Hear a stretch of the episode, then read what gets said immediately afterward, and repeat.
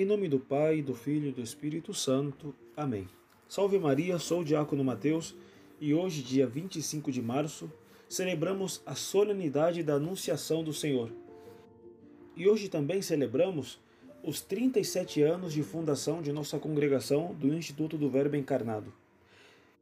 Justamente por isso, me parece muito conveniente meditar um pouco sobre a nossa relação com esse grandiosíssimo mistério do Verbo encarnado. Nossas constituições e diretório de espiritualidade dizem que nós, baseados no mistério da encarnação, devemos cantar sempre as misericórdias de Deus, porque pela encarnação do Verbo se faz crível a imortalidade da felicidade. Depois, também devemos ter clara consciência de que sem Jesus Cristo nós nada podemos. E por fim, que nós devemos tender com todas as nossas forças a progredir sempre na santidade, na virtude. Ou seja, devemos sempre tender. Tender significa inclinar-nos para algo, propender. Propender a quê? A adiantar sempre na virtude. E esse adiantar na virtude não é outra coisa que tender para a santidade. Por sua vez, o nosso diretório de ordem terceira documento que rege a participação dos leigos no carisma do nosso instituto, diz que a ordem terceira do Verbo encarnado tem o mesmo fim que o nosso instituto, o qual é duplo. Por um lado, buscar a maior glória de Deus a salvação das almas, tratando de santificar a seus membros e santificar a partir da própria condição laical o mundo inteiro. E por outro lado, como terciários da família do Verbo encarnado, a terceira ordem compromete-se com todas as suas forças para inculturar o Evangelho, quer dizer, para prolongar a encarnação em todo homem, em todo o homem e em todas as manifestações do homem. E desse modo, os terciários procuram imitar a Cristo com a convicção de que os leigos podem levar a cabo em sua vida a conformação ao mistério da encarnação precisamente mediante o caráter secular, laical, de seu Estado.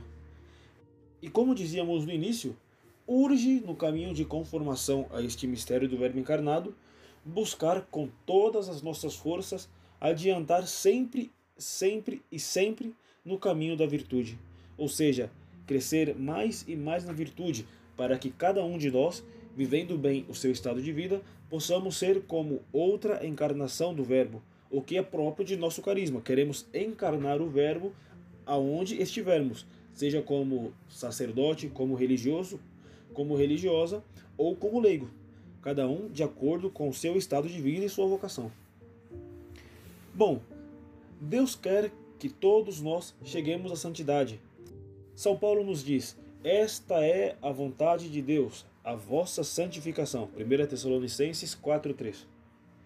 O magistério da igreja, evidentemente, que propagou essa verdade em distintos concílios, no mesmo catecismo da igreja, e é uma verdade que muitos santos afirmam que nós fomos chamados com a vocação à santidade. Todos os homens fomos chamados a ser santos. E quanto mais devemos falar de nossa família religiosa que possui o nome de Jesus Cristo, da segunda pessoa da Santíssima Trindade, do Verbo encarnado. E não somente temos o nome, mas queremos que todos os membros de nossa congregação, desde a primeira à terceira ordem, sejam como outra encarnação do Verbo. Então cabe nos perguntar: a que tipo de santidade estamos chamados? Aqui temos que tomar muito cuidado, porque não estamos chamados somente à salvação, estamos falando da santidade. E que tipo de santidade que fomos chamados? Aquela que compete a, a algumas virtudes como a paciência, o espírito de sacrifício? Será que aquela santidade que diz, bom, me salvei e fiz um pouco mais? Não, quando falamos de santidade, falamos de perfeição da caridade. E isso não significa fazer milagres, penitências extraordinárias. Alguns, algumas pessoas, sim, Deus pede que faça isso. Mas nós fomos chamados a fazer com amor extraordinário as obras ordinárias de cada dia, de acordo com o nosso estado. Esse, esse é o caminho de santidade que Deus quer de nós. Temos, portanto, que dizer junto com Santo Inácio de Loyola: se São Francisco pôde, por que eu não posso? Se São Domingos pôde, por que não posso? Se São Luís e Santa Zélias puderam, por que eu não posso? E ninguém deve dizer que isto é uma expressão de soberba ou arrogância, porque a soberba é justamente o contrário.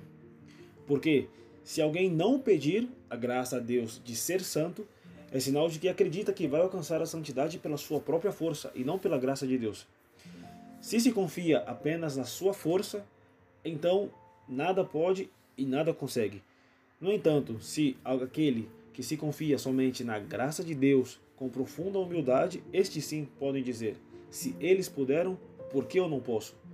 Porque estão fundamentados em nada mais nada menos que na graça de Deus, princípio eficacíssimo de santidade. E bem, podemos perguntar-nos ainda mais: Cristo pôs algum limite para a santidade? Eis as palavras do mesmo Cristo: Sede perfeitos, assim como o vosso Pai Celeste é perfeito.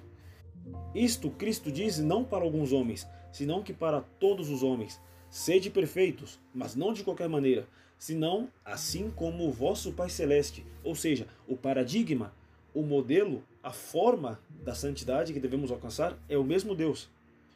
O grandiosíssimo mistério que hoje celebramos, um dos maiores de toda a história humana, é este de que a segunda pessoa da Santíssima Trindade, Jesus Cristo, Senhor nosso, se encarnou, assumiu a nossa carne, tomou condição de servo, tornando-se assim o mais perfeito modelo de santidade que temos para imitar.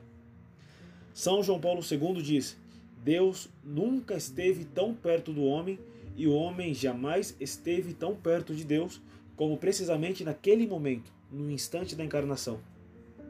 Santo Agostinho diz: Deus se fez homem para que o homem se fizesse Deus. A isso fomos chamados, a alcançar uma santidade tal, de tal modo que possamos assemelhar-nos o máximo possível com Deus. E para isto Cristo se encarna, para dar-nos exemplo de como devemos praticar as virtudes, de como devemos buscar com todas as nossas forças a santidade. E a expressão máxima desta busca contínua para, pela santidade é a cruz. E a cruz é a prova mais perfeita, mais acabada de amor.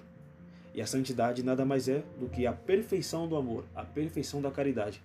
Primeiramente para com Deus e por amor a Deus, o amor aos irmãos termina o contexto de Santa Elizabeth da Trindade, o qual diz: Ó meu Cristo amado, crucificado por amor, quisera eu ser uma esposa para o vosso coração. Quisera cobrir-vos de glória, amar-vos até morrer de amor. Sinto, porém, minha impotência e peço revestir-me de vós mesmo, identificar a minha alma com todos os movimentos da vossa, substituir-me, invadir-me, subtrair-me para que minha vida seja uma irradiação da vossa. Vinde a mim como adorador, como reparador e como salvador. Ó fogo devorador, espírito de amor, vinde a mim para que se opere em mim como que uma encarnação do Verbo, que eu seja para ele uma humanidade de acréscimo, onde ele renove todo o seu mistério. Que a Santíssima Virgem Maria, Mãe do Verbo encarnado, conceda-nos a graça de que nós possamos ser verdadeiramente uma outra encarnação de seu divino Filho. Em nome do Pai, e do Filho e do Espírito Santo. Amém.